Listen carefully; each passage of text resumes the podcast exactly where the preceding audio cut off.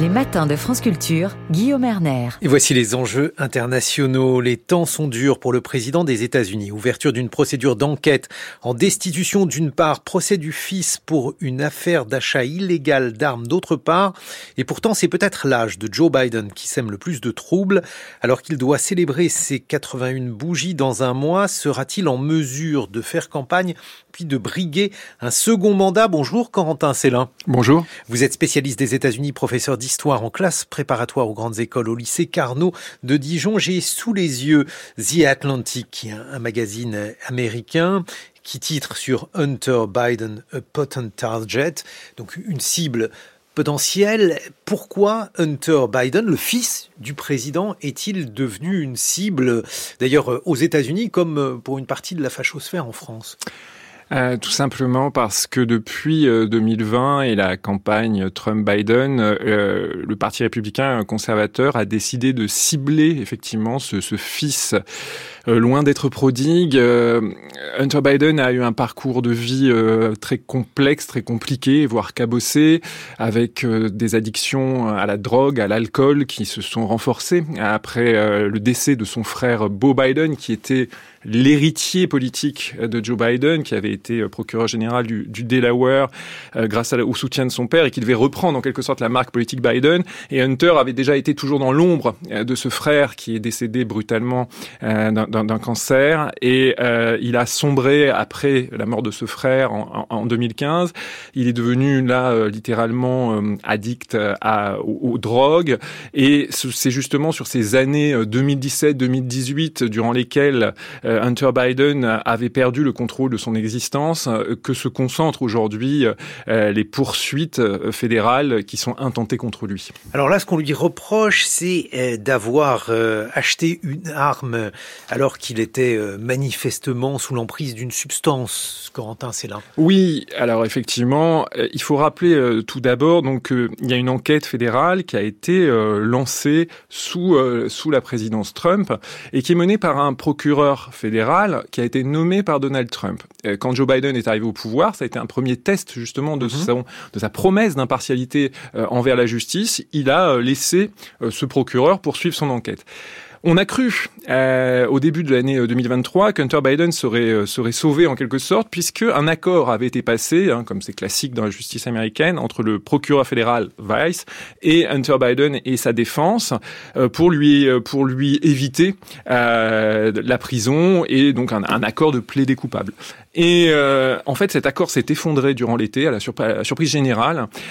et depuis lors, donc, bien le procureur commence à poursuivre et effectivement, il poursuit, en particulier là déjà, sur euh, la possession, la détention d'une arme à feu alors que Hunter Biden était, euh, était euh, addict à la drogue, était consommateur régulier de drogue, de crack et de cocaïne. Et par ailleurs, Hunter Biden aurait fait des fausses déclarations pour se procurer cette arme, donc ce qui renforce charges contre lui. Alors bien entendu, Corentin Célin, il faut rappeler que le fils n'est pas le père, que le père n'est pas responsable du fils et réciproquement.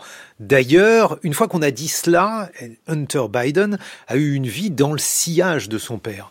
Oui, incontestablement, euh, Hunter Biden, qui est passé par les plus grandes écoles euh, américaines, il est diplômé d'école de droit de Yale, euh, a toujours fait carrière dans l'ombre de son père et dans les métiers relatifs à la politique. Il a été lobbyiste, il a fait un passage aussi hein, par la par l'administration fédérale et quand il s'est lancé vraiment dans les affaires à la fin des années 2000, il l'a fait incontestablement, et ça maintenant on le voit, en se targuant des relations de son père, en se targuant de l'influence euh, de son père.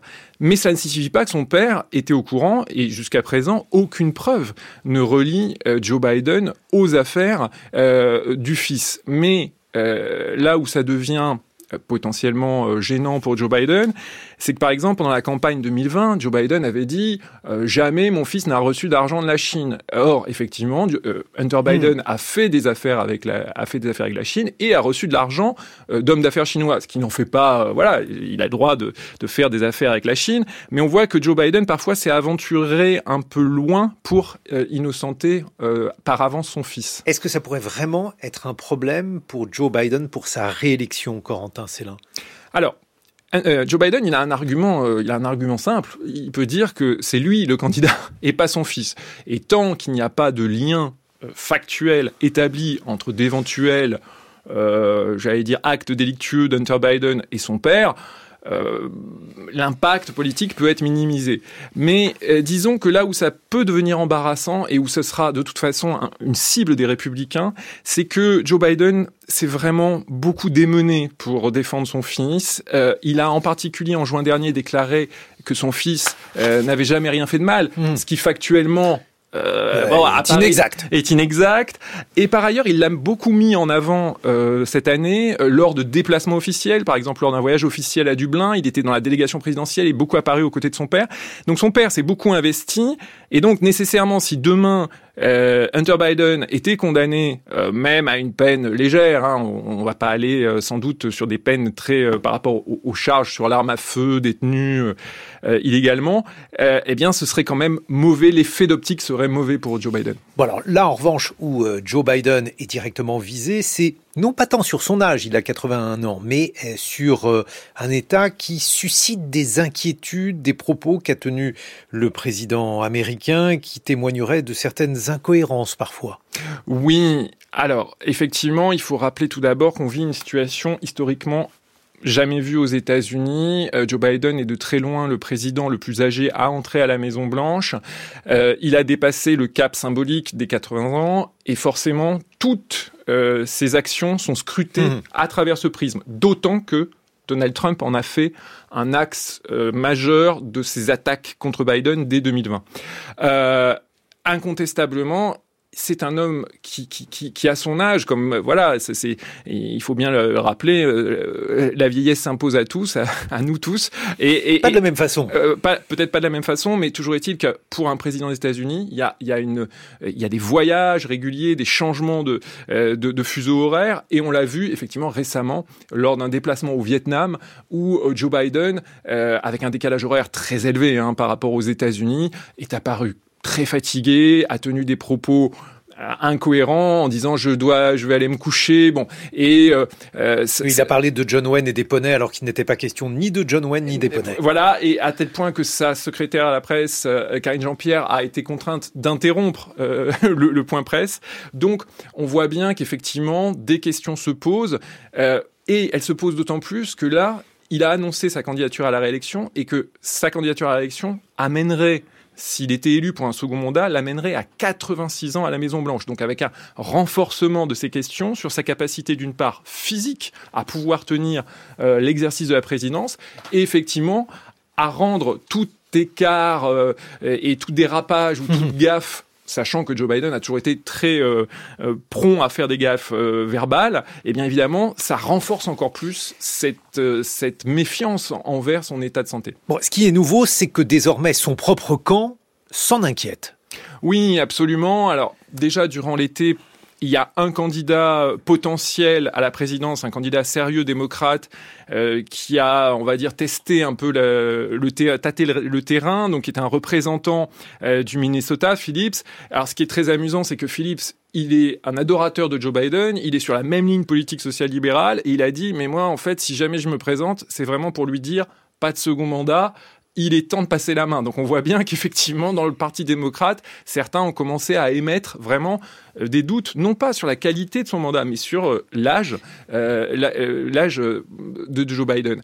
Et aujourd'hui, on voit dans les sondages d'opinion qu'une partie de l'électorat démocrate est très inquiète de cette de cette question et se pose la question est-ce qu'on peut donner un second mandat à un homme qui, atteindrait 86 ans en fin de mandat? Mais alors, il y a une solution simple, enfin simple, disons, on peut la résumer simplement, Corentin Célin. Il suffirait qu'il y ait euh, des médecins qui se penchent sur l'état de Joe Biden pour savoir si euh, les propos incohérents qu'il a tenus sont liés au décalage horaire ou bien à un processus de sénescence complexe. Alors, euh, les médecins et le médecin de la Maison Blanche euh, s'est déjà penché euh, là-dessus et du point de vue médical, pour l'instant, tous les signaux sont au vert. Joe Biden est parfaitement apte. mais cet été, ce qui a changé aussi, c'est le contexte. On a eu deux cas, j'allais dire, visibles partout. Celui du chef des Républicains du Sénat, Mitch McConnell, et celui de la sénatrice démocrate à elle de Californie, Dianne Feinstein, qui ont eux prouvé en public, à travers des incidents particulièrement euh, gênant euh, d'abord pour eux, euh, leur, leur, leur vieillesse sénile, c'est-à-dire leur sénilité, là, pour le coup, avérée dans le cas de, de Feinstein, et avec Mitch McConnell, les images ont fait le tour du monde, qui s'est bloqué à deux reprises devant la presse, incapable de parler. Et donc, ça, ça a ramené la question de, de l'âge de Biden au premier plan. Mais pourtant, pour l'instant, euh, lui, il a un feu vert des médecins. Donc, on en est là, mais la question maintenant est vraiment au premier plan des préoccupations des électeurs. Bon, je ne vais pas vous demander des pronostics, Corentin Célin, mais est-ce que le Parti démocrate pourrait se saisir de la question en incitant Joe Biden à prendre un peu de champ et nommer un autre candidat? Pour l'instant, c'est complètement improbable, d'autant que Joe Biden, pour la première fois, vient d'aborder publiquement cette question euh, mardi dernier et vient d'expliquer euh, pourquoi, d'après lui, il est toujours le meilleur candidat démocrate. Et ça tient en une phrase c'est moi ou le chaos Trump. Euh, Joe Biden dit en 2024, la démocratie est de nouveau euh, en jeu dans les urnes. Et si de, Trump revenait au pouvoir, ce serait la fin de la démocratie libérale. ça, beaucoup de démocrates, tous les démocrates en sont convaincus, mais est-il le meilleur euh, ah Oui, tous les démocrates en sont convaincus, mais le seul démocrate à avoir jamais vaincu Donald Trump, c'est Joe Biden. Et c'est son argument massu. C'est de dire, moi je l'ai vaincu, moi je rassemble tout un parti qui a une coalition, un spectre très large. On a un parti démocrate aujourd'hui qui va de la gauche socialiste euh, radicale euh, aux sociolibéraux. Et c'est une coalition très dure à faire tenir. Et Joe Biden, par ses qualités euh, humaines, sa bonhomie et sa, j'allais dire son empathie, arrive à, à tenir cette coalition de défense démocratique face à Trump. Et il dit, sans moi, ce ne serait pas possible, je suis le meilleur contre Trump. Et donc, ça a été vraiment son argument fort, développé. Et c'est ce qui est fait qu'il a, euh, j'allais dire, écarté de fait tous les rivaux potentiels qui se préparaient, comme le gouverneur de Californie Newsom, le gouverneur d'Illinois Pritzker, qui sont beaucoup plus jeunes. Alors évidemment, c'est un risque, parce que si maintenant il arrive euh, quelque chose à, Joe Biden dans l'année qui vient, c'est risqué pour les démocrates. Merci Corentin Célin. Je vous assure qu'on l'a pas fait exprès, mais euh, on va parler d'Alzheimer dans quelques instants.